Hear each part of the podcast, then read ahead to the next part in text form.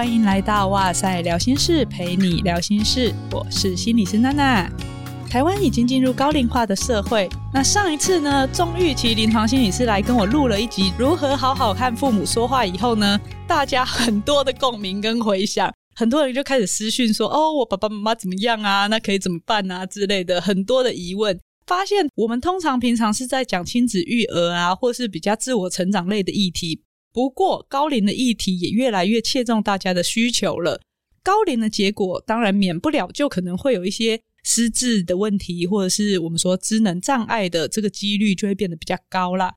台湾现在整体的失智症患者已经来到三十多万人了，照顾的人力就越来越吃紧。其实你可以想象哦，每一百位老人里面，可能就有八位是确诊失智啊，还不算那些没有带去的。所以未来我们可能将会以每三十分钟就增加一位失智症患者在成长。我自己看到数据也觉得很惊讶，尤其我自己也在慢慢变老。所以对于台湾整个社会来说，要怎么预防失智，我觉得就是非常关键的。今天我们就特别邀请到了失智还有高龄照护的专家陈乃菁医师来跟我们聊聊。耶！我们先欢迎乃菁医师。嘿，大家好，我是陈乃菁医师。乃菁医师之前是在高雄长庚医院担任神经内科的主治医师，长期的投入失智症还有高龄的照护。那在去年出了一本书，叫做《这样安排是为你好：照顾父母的二十五个盲点》。为什么会邀请乃菁医师呢？就是因为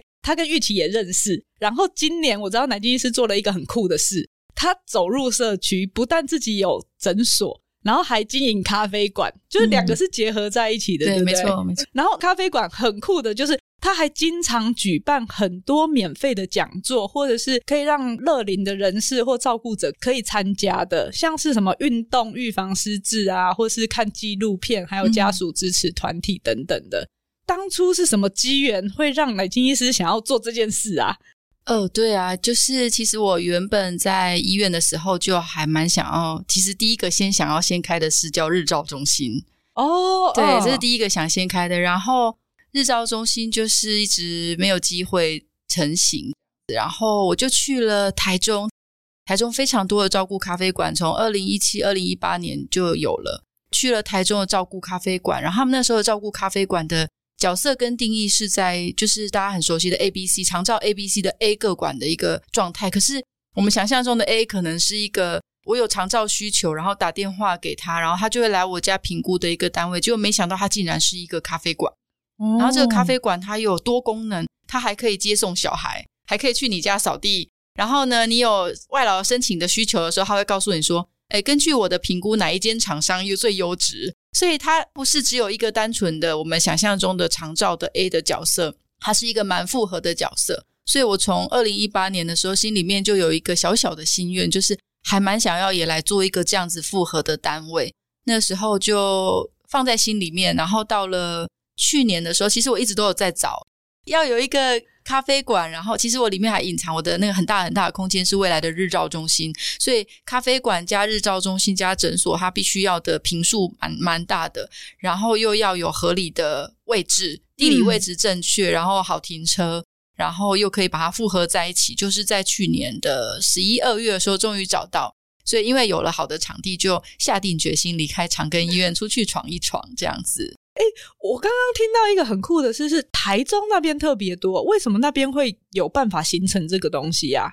对，我觉得，因为就二零一八年那个时候，因为那时候我们长照二点零是从二零一七年开始的启动的，哦、所以一七年一启动，可是台中的它的不知道是地理环境还是它的人文素养，它就第一个就设出一个跟全台湾完全不一样的照护模式。对，所以那时候其实蛮多人去看去探访。最后其实很多地方学，可是学都没有学到一个精髓，然后也蛮多地方学完之后就倒了，哦、所 以 对，有蛮常听过哪边有什么，比如说给失智症老人可以帮忙的一些咖啡馆啊，或者是一些身心障碍者，可是听起来常常要经营真的不容易耶。对，因为所以这也是我的照顾咖啡馆，我做了一个还蛮不一样的选择，因为其实还蛮多人会觉得，比如说我们现在比较有名的是那个。年轻型 Young Cafe 就是在台北的那个台湾失智症协会有做一个失智者工作的咖啡馆。嗯，那他就需要很多的资金的益助跟赚钱。我也一直在思考这件事，说如果我开了一间咖啡馆，需要靠别人来捐钱的话，这件事是不可能长久的。对啊，对啊，所以我就想说，那我的咖啡馆，我首先要先让它的商业模式可以起来。嗯，那它的商业模式如果可以起来的话，我就可以让我的职工啦，或者是我的家属，他们可以在里面可以形成一个不需要靠别人捐赠而良性的互动。我现在呃，饮料店正在努力的生存中，这样子。然后只要它可以到一个平衡的状态，我就可以开始去思考，说我在这个平衡的状态之下，还可以多做哪些事情。就蛮特别的地方，就是应该没有诊所就在培育职工，可是来我诊所会看到至少二到四个职工来协助大家，就是陪你聊天，告诉你长照的资源有什么，然后跟你一起做运动，就是看诊的时间。那这一群志工，其实他们都是毕业的照顾者哦，哎、欸，这很棒哎，因为反正大家在那边看诊的时候都在等啊，对，那那个时间为什么不灵活运用呢？没错没错，所以我就有一群志工，然后这群志工其实他们因为是毕业者，所以他们其实有那个照顾失智者被误会的经验，跟妈妈吵架的经验，然后跟兄弟吵架分财产不开心的经验，然后或者是他自己心里不太好平衡等等，然后最后都平衡了。因为他不平衡，他没办法出来当志工，哦，然后他也不会想到别人，所以他们现在都非常身心状态算是平衡圆满的状态。然后他们也很愿意走出来跟大家说，我当年是怎么样做原床泡澡的，我是如何去找到免费的床的资源，那我是如何跟赵专沟通，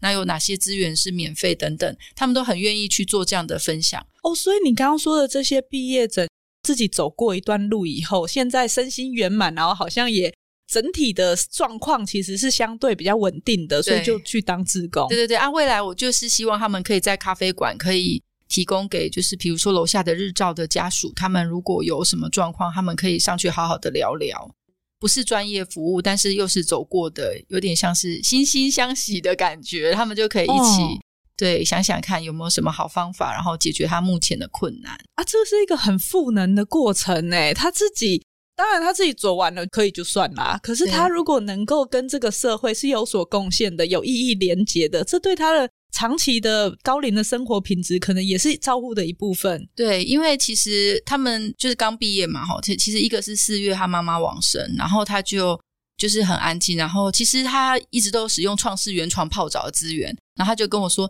陈海金，如果你不叫我去你那边当职工，我可能就要去帮别人洗澡了。”我说：“那你还不赶快来我这里当志工，还要去帮别人洗澡干嘛？就是类似像这样。然后我其中有一个是他先生是有一点早发型的失智症，然后往生。然后他其实一开始他有一点不知道要怎么办。然后他女儿跟我说：‘我妈妈好像怪怪，我爸爸死了之后，我们家地下室淹水淹半层楼，然后妈妈常常晃神。然后我就叫那个身心圆满的志工固定开车到他家去把他载来一起当志工。然后他就过来之后，他就变得开朗很多。”然后他也觉得他好像生活有一点点重心，然后有点目标，然后也可以帮助别人，觉得这样也蛮稳定。然后他女儿就很高兴，他就说：“妈妈每次回来的时候都会跟我分享，说他今天看到哪些患者是什么样的状况，然后他有帮助他什么事情这样子。”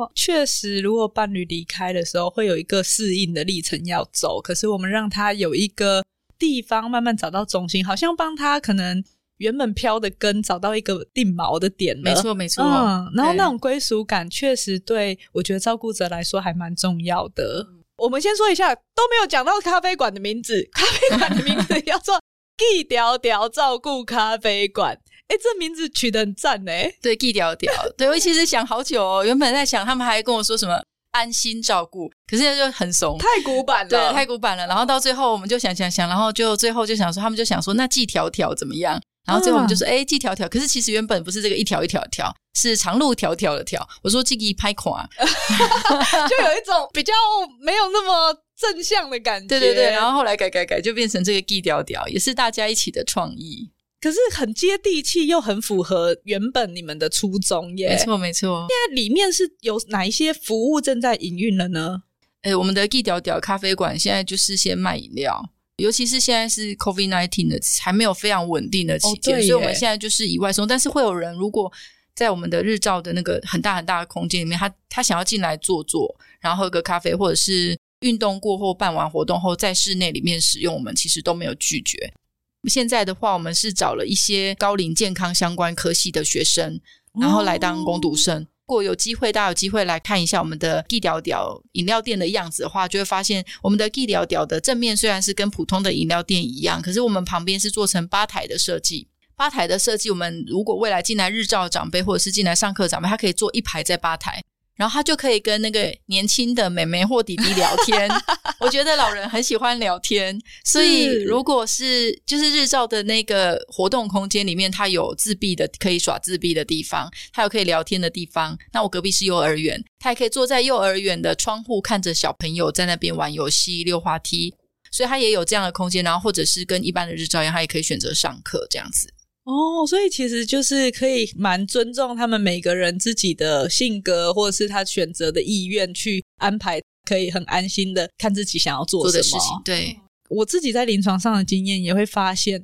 老人家其实真的有人愿意听他说话，然后有人跟他聊天。他们是停不下来的耶，没错没错，就是因为其实去到日照中心，一直被照顾服务员照顾的感觉，跟你坐在吧台跟弟弟妹妹聊人生的感觉，其实还蛮不一样的。那其实我们的设计还是希望，就是饮料店不是一个很单纯的饮料店，希望就是进来饮料店的人，他也可以了解长照相关的一些议题，然后如果有人好奇问他，他也可以提供回复，然后再加上可以陪长辈聊天，嗯，是我们蛮希望它的功能。虽然它叫做照顾咖啡馆，但是在那个里面的氛围，好像不一定是他们是被照顾者，好像更强调那个他们在里面的疗愈或互动的感觉。对，我是希望他们是有这样子的感受，因为其实我就我自己来说好了，我我也不是很喜欢被别人照顾，然后而且我发现每个人会想要活下去的动力是来自于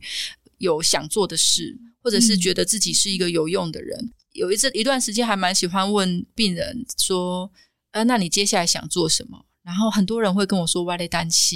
其实我觉得我还蛮蛮怕，就大家觉得他是在等死。所以我觉得要有喜欢做的事情，或是想要做的事情，而且是可能可以做的状态，他们才不会觉得是在等死。嗯，不然的话，我觉得这样子的生活其实蛮可怕的。是啊，因为。年纪到了一个程度，他势必就会有一些身体的不舒服。可是你同时忍受着这些不舒服，但是又不能主动结束生命。然后，如果生活中还没有热情的话，其实就会很像你刚刚说的那样。对，而且生活一直在被照顾，他就会觉得自己是一个没有用的人。因为我需要让我的太太照顾我，我的孩子照顾我，然后。我我觉得老长辈分两种，我书里面有一种是很喜欢被照顾的控制狂的女王型的人，所以他为了要让全家的人都听他的话，于是他让自己很衰弱，嗯，然后很失能，然后他就说：“啊，那去被等起了，给人来帮我。”然后小孩就过来，他就会觉得自己很被爱。可是这一种伤用伤害自己的方式来获得感觉自己是被爱的，其实是一种外伤或内伤，不管怎么样都是一种伤。所以这种状态其实是还蛮不健康的。可是如果一般来说，我大部分遇到的长辈其实都蛮健康，都是不希望被照顾，不想要造成别人的困扰，也不希望让别人很麻烦。所以在这样的状态之下，当他开始觉得自己是一个没有用的人，需要被照顾的时候，其实他真的没有活下去的动力耶。是啊，而且常常在临床上，你看到不管是中风后，或是开始初期的失智症，当他面临到自己那个失能的感觉时，其实是还蛮忧郁的。对，我我也这样觉得。就是以前我是觉得我对于失智后的茫然跟不确定的感觉是有一点点感觉，可是我觉得我没有那么那么深刻的了解，或者是那么深刻体。我是看了那个长谷川医师 NHK 的那个纪录片，当失智症的医师得了失智症那部影片，长谷川医师自己说出这句话的时候，我突然间就了解到他们的那种感受，叫做他说我对生活充满了不确定感。嗯，就是也不知道我这样做是对还是错，我也不知道我下一分钟想要做的是什么。尽管是一个照顾失智症的大师，当他罹患了这样的疾病，或者是也许是有点老化的一个状态的时候，就是他还是会有类似像这样的感觉。甚至于他在跟家人照顾跟互动的过程中，他竟然讲了一句话，就在录影的当下哦，他说。你们应该希望我赶快死掉吧？哦，oh. 我死掉，你们应该会变轻松吧？就是一个这样子，身为国宝级的人，然后全日本人都的医师们或者是病人们都非常尊重、尊敬、爱护他，用很大的资源跟力量在陪着他的过程中，他竟然也会有这样的感受。如果像这样子的被这样对待的人都有这种感受，我相信一般的人也许他只是不敢说，是，我觉得在生病的时候，然后对那种未来的无望或是不确定感之下，难免会有这样子的想法跑过去。嗯、那怎么样子去承接这样子的想法，跟陪伴他们走过这个？因为目前医学上，它就是一个会渐渐离开的历程，嗯、它就是真的有一些东西，它就是消失了。但我自己在感受到这种感觉的时候，应该说，如果陪伴一群失智症患者从发病到七八年后，我觉得家属每一组家庭分两种类型，一种叫做我觉得我很幸福，我都相信我儿子，我什么都忘记也没关系，你问他就可以了，他就微笑的看着他儿子的傻爷爷傻奶奶，但他们很幸福，你真的感受到他的幸福。另外一种是说，你哪个家公外拍为我等于你的怎样喝西呀？然后回去就每天都在找钥匙、找东西，然后找钱，然后要钱，然后觉得每个人都在偷他的东西，别人都要给他下毒。后来我也自己开始观察，因为其实我在照顾失智症患者的阶段分很多种，有的是初诊断，有的是已经诊断很多年，有的已经到末期。所以在这么几几千组的家庭这样子看下来，我自己的感觉是这样子的：就是如果啊，就是刚开始得到失智症，在觉得怀疑的时候，常常就要看家庭怎么互动。比如说，一个长辈，最近我有个长辈，他住在老人公寓，然后因为他女儿没有办法，又单亲嘛，没有办法就照顾他，所以就放他在老人公寓。然后他开始最近有一些疑心，他觉得照顾服务员偷他的东西，然后他就跟他的女儿反映。那照顾服务员跟他说：“我觉得你的妈妈有失智症。”然后他妈妈在告诉他这些事的时候，他就跟他妈说：“你一定是搞错了，因为你有失智症。”然后我就说：“你妈应该非常生气吧？”她就会觉得说。你们这些人从来都不相信我。他说：“你怎么知道？”我就说：“不管他有得失智症或没有得失智症，其实他一个人生活在一个老人的公寓里面，然后也不想要增加你的负担。其实这就是妈妈的心意。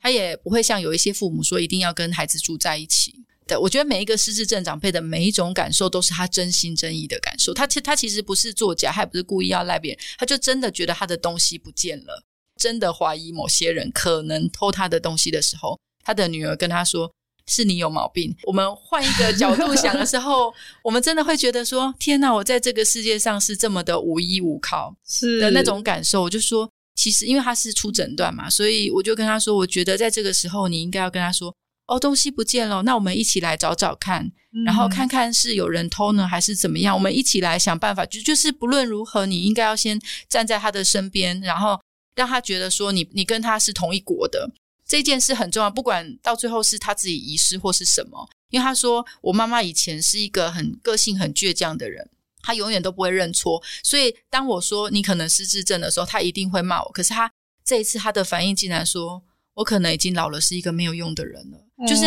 就是跟以前的妈妈是不一样的，她是一个变成会示弱，然后有一些心里面又有一点不舒坦，会觉得好像有点对不起妈妈的那种感觉，所以我觉得应该是说每一组家庭。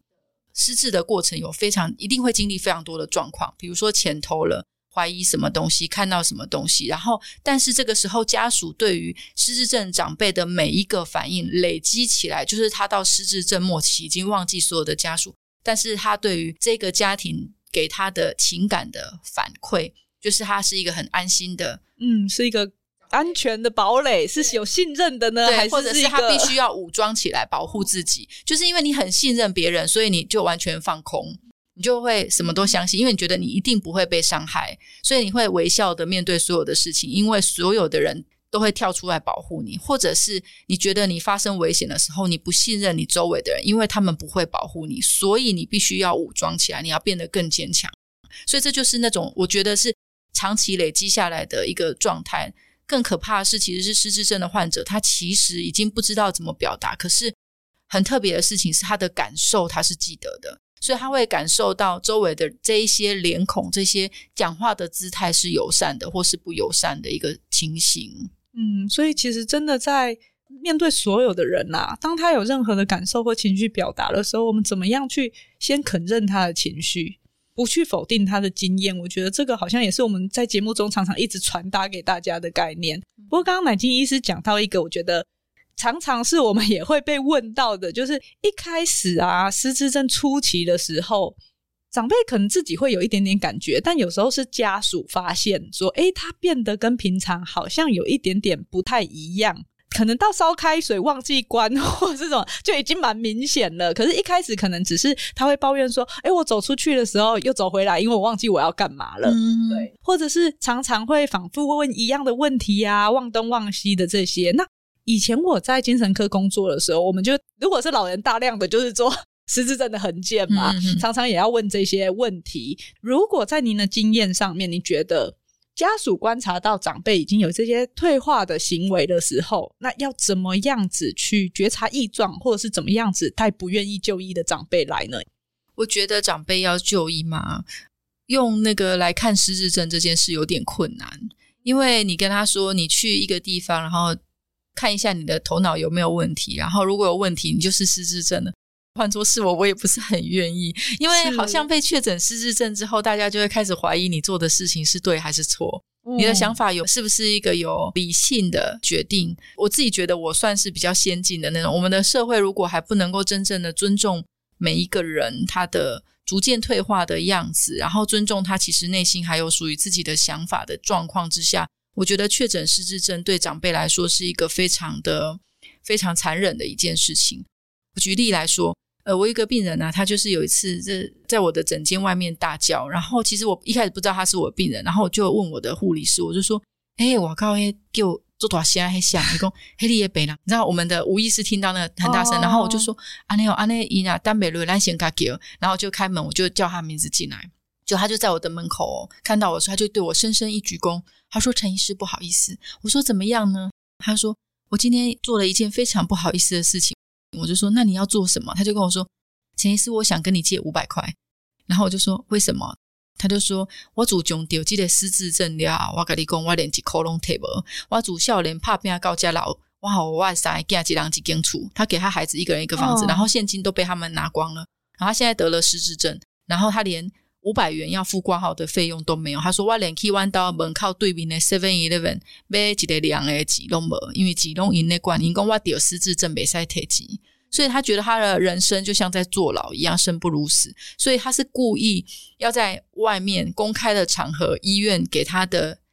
新妇跟儿子下秉注。所以你我们可以了解，你看到他的思维逻辑都清楚，他确实有失智症记忆部分有一点不太好。可是问题是，就因为这样的状况，家里的人担心他把钱花完，所以就把他的所有的自由、把他的财产全部都限制住了。可是其实他可以。执行完这些事情，而且还想得这么透彻，其实他是失智症非常初期，只有非常少、非常少、非常少的影响到他的认知跟执行的能力。嗯，我的问题是我们现在所有得到失智症的患者，他并没有因为一些蛛丝马迹得了失智症之后就不再是原来的他，然后也就不再拥有原来的能力，可是他却在非常早期就被剥夺走他生而为人的权利、生而为人的情感、生而为人的想要去哪里玩、想要吃什么。想要去哪里上课，想要做什么喜欢的事情，甚至于他连发呆的权利都没有，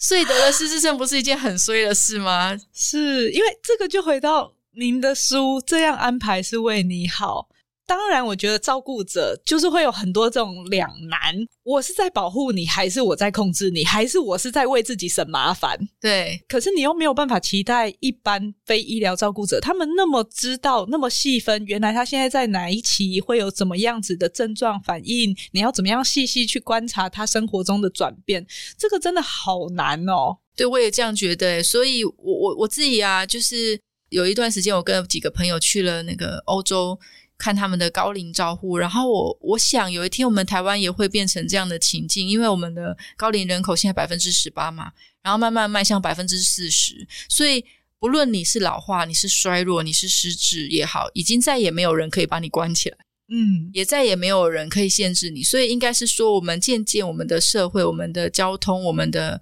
文化艺术各种活动都要能够自然而然的让高龄者，而且可能有极早期失智症，或是甚至于是失智症的轻度，都可能自在的在这个社会生活。所以我觉得是未来一件很重要的事情。所以我们要学会的是看到眼前的这个人，跟尊重这个人的想法，再去评估这件事是否有危险。我觉得用危险来去做一个评估能否的考量，可能是一个比较适合的一个状态。因为如果我们只是用为他好，什么是比较可以，什么是比较不可以的，我觉得这样子的状态，我们很容易就限制，以我们的正确与否的规范去限制他，会过多的限制。可是只要不会产生生命危险的情况之下，为什么不要让他去试试看？也就是说，有时候我自己觉得，就是像高龄照护也好，其实他跟幼儿教育其实还蛮像的。是，对，我这样安排是为你好。他一开始还以为是亲子教育的书，就是老人的书。对，就是我们其实如果给孩子更多的尊重，然后让他更敢去问问题，这是这也是我自己一直在想的。我们这个世代的老人其实不敢问路，不敢问问题，跟那个我们小时候，至少在我自己的小时候，还蛮常听到“”，就是不要问，不要问。所以我很多的长辈就遇到困难，遇到迷路，其实他从来未曾想过请人帮忙这件事。然后觉得自己能力不足就问别人，可是如果我们，因为我们知道失智是一个退化的过程，假如我们从一岁、两岁、三岁、四岁、五岁、六岁这样一路走来，我们的每一个孩子都知道，在我能力有及的范围，我就自己做；当我能力不及的时候，我就知道要求救，那别人也不会骂我，然后他们也会协助我去完成我想完成的事。我觉得到失智的时候，他的这种生命本能是存在的。但是，假如我们从小到大的教育里面没有这种生命本能，我觉得那就会变成他习惯性自己去解决，然后他也搞不清楚什么是安全，什么是危险的，可能就会觉得说，啊，问了好丢脸哦，怎么样子？然后我们就会常常看到某一个长辈在哪里不见，卡在奇怪的缝缝里面，或者是找到的时候已经在很奇怪的地方跌落之类的。没错，没错。我自己还有一个长辈是从高雄骑摩托车骑到台东，就他也不知道问别人，哦、就是 给他干嘛油。对，就是类似这样，所以就是学会去求助这件事情，应该要从小就灌注到我们很深、很深、很深的心里面，变成一个自然的本能，可能对未来的高龄化的照护会是一个更好的解放。所以，其实像刚刚讲到的，我们也需要去跟父母做讨论，然后了解他的想法跟感受啦。我自己其实也有经历过照顾失智症患者的历程，就是我爷爷那个时候，在我高中的时候，他就已经大概在中期了。我们住在花莲的眷村，刚好我们那条巷子进来好几个三合院，全都是我们蔡家的，所以我们有时候下课就会进行找阿公的活动，真的 不知道他跑去哪里了。然后那个时候就有一点那种黄昏症候群，他在傍晚的时候会比较乱，然后不知道跑去哪里。那时候确实我们很两难，到底家里要不要锁门？然后因为三合院好多门，嗯，可是后来我们就会觉得，在安全无虞之下，在巷子里面，其实各家各户都是认识的亲戚，这个好像也是我们在乡下地方比较能够大家一起照护的一种模式。可是现在在城市里面，好像就很难做到这样。我们现在其实没有这种问题，因为我们现在失智症患者根本就没有再走出去的，都已经被关在里面，没有得活动。对对对，一生病就不是被关在家里，就是关在日照，不然就关在失智照护据点。然后点到点之间几乎都有人带着他们，除非是新诊断还没有确诊失智症，然后一开始就用迷路来表现的失智症患者。所以这种就是第一次来看我的门诊，我就他就说会迷路啊，我就说看过病吗？没看过病，所以他就一开始就先迷路两次。这种的就会在外面跑，可是，一旦确诊之后，其实家属知道他会有迷路的状况，其实还蛮不敢放手让他出门的。可是我们注意一件事哦，就是我们在看那个独立特派员的时候，荷兰不是有那个模拟失智症患者的演员，然后会在银行啊、超市啊或各个地方去看他们对于失智者的服务的状态有没有完成训练的一个情形。这件事显示一件事，就是他们的失智症患者竟然。还是可以用错误的方式在路上买东西、去看电影、去银行办事情，这是我们台湾目前为止还没有做到的一个状态。甚至于他们学着去对他们失智友善，然后让他们还是可以完成他想要做的汇款啊，或者是领钱等等的动作。所以我觉得应该是说我们。各式各样的单位可能都要在随着这个高龄化跟失智人口比率的上升，我们真的很多的内部的软性的东西可能都需要慢慢的增加。因为我刚刚想到这个概念会跟我们以前在精神科做的事情很不一样，因为我们常常要做的叫做监护宣告、宣告辅助宣告，我们必须要跟法院证明他现在能力需要别人帮忙，所以他的不动产、他的金钱、他的什么都要被限制。或者是他可能家属正在争某一些财产，可是这个概念就会跟刚刚乃金医师提到的那个，他还是可以去领钱，他还是可以这个中间要怎么拿捏平衡，好像就还很有待大家去讨论。没错，没错，因为其实等到监护或辅助宣告这种财产的划分，其实是以国家所谓的公平去做，就是国家的比率去做。可是我觉得每一个父母的五只手指头伸出来都不同长，他想给谁多一点，谁给少一点，其实没有人了解。嗯、然后他就只是因为。也许是这样子，就是那个爸妈最疼爱的儿子最不希望监护跟辅助宣告，因为可以拿最多。然后爸妈最讨厌的那个儿子啊，可能希望辅助宣告，因为这样他可以拿的比让如果让爸爸妈妈自己分会多一些。就是站在不同的立场嘛，哈，可能因为监护辅助宣告得利或不得利有一些差异。可是其实我们的失智症的患者。因为被监护或辅助宣告之后，其实他就没有没有拥有自己想要给谁比较多钱或比较少少钱的权利。我觉得其实也蛮可怜的，因为其实我自己在看哦，我我讲我家的例子好了，最不会伤害到任何人。我们家我我阿公是重男轻女的，所以他他的五个小孩里面，他就是百分之八十的财产都是给儿子吧，然后百分之二十，也许是二十吧的财产再给他的女儿们。然后，也许大家心里面还是会小有维持。然后等到我阿妈要过世的时候呢，然后他就说：“我都除以五，你们五个人不论男女，通通都一样。这就是父母啊，就是每个人就是会有自己的想法。他们因为没有得到失智症，所以他们的任何的判断都被当成是一个正常的一个给予。嗯、可是失智症的患者真的都完全比较喜欢谁，不喜欢谁，想给谁多一点钱，少一点钱的权利都没有吗？他真的完全失去这种能力吗？”只是因为它的某些功能比较差，我觉得很多的判断在失智症的时候去做这样子的一个评估，我觉得对长辈其实是有一点不公平的。就像那个我刚刚说的那个独居的长辈就说：“难道你就都不相信我了吗？你就觉得我是失智，就真的就不会有人来偷我的东西吗？”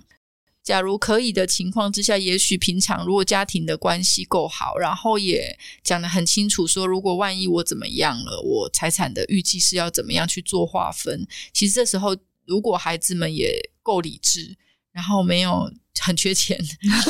很想要多拿一点的话，我觉得这些问题都不是问题。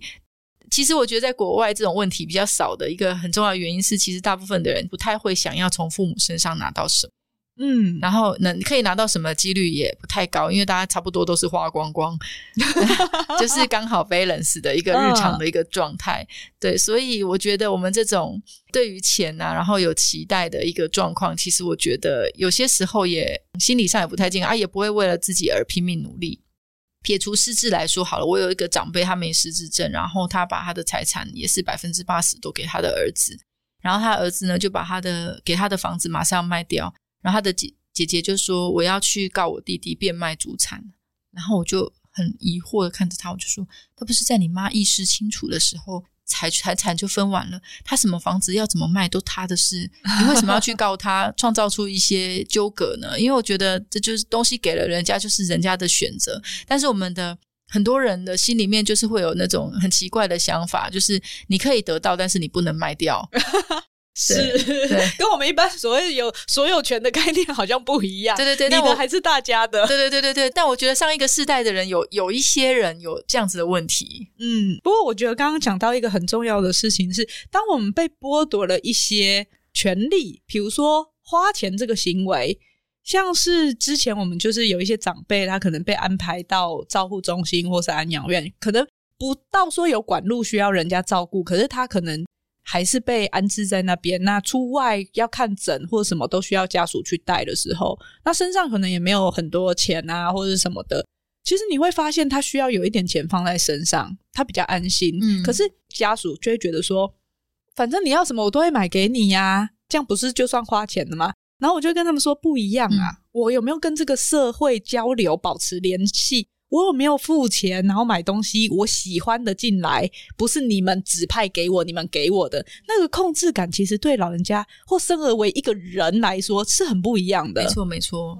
就是住进去安养中心，就是哇，真的很不自由。其实，在国外啊，国外我去参观了好多个安养中心也好，老人公寓也好，去了荷兰的啊，然后德国的，我发现他们的安养中心的长辈。会自己坐着电动轮椅去外面抽烟，